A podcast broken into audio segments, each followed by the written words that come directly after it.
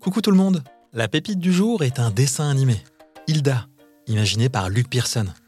Commençons par le résumé de l'histoire. Après un conflit avec les créatures magiques vivant autour de chez elle, la mère d'Hilda décide de quitter leur vallée isolée pour aménager à Trollbourg, la ville voisine.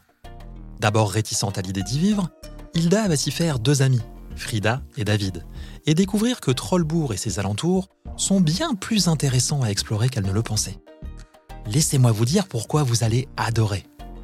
Hilda, c'est le genre d'héroïne qu'on adore, intrépide, têtue, curieuse, et qui ne recule devant rien pour partir à la découverte du monde qui l'entoure.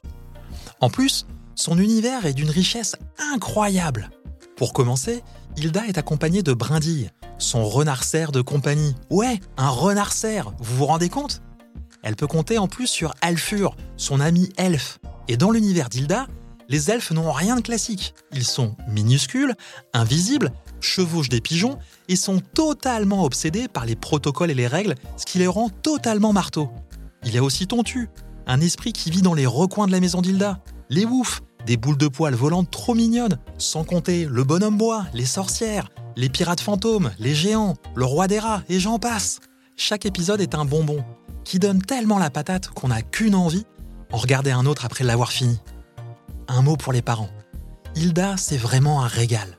Au-delà de leurs aventures, ce qui est super chouette, c'est que les personnages sortent vraiment grandis à la fin de chaque épisode. Leur point de vue évolue et ça les rend terriblement attachants. Regardez-la en famille, vous m'en direz des nouvelles. Hilda est disponible sur Netflix et justifie à elle seule de prendre un abonnement le temps de la regarder. Il y a deux saisons de 13 épisodes ainsi qu'un film d'animation. Une troisième et dernière saison devrait arriver d'ici la fin de l'année. Pour finir, je dois vous dire qu'Hilda est l'adaptation superbement réussie, et c'est tellement rare qu'il faut le souligner, de la BD éponyme, composée de 6 tomes.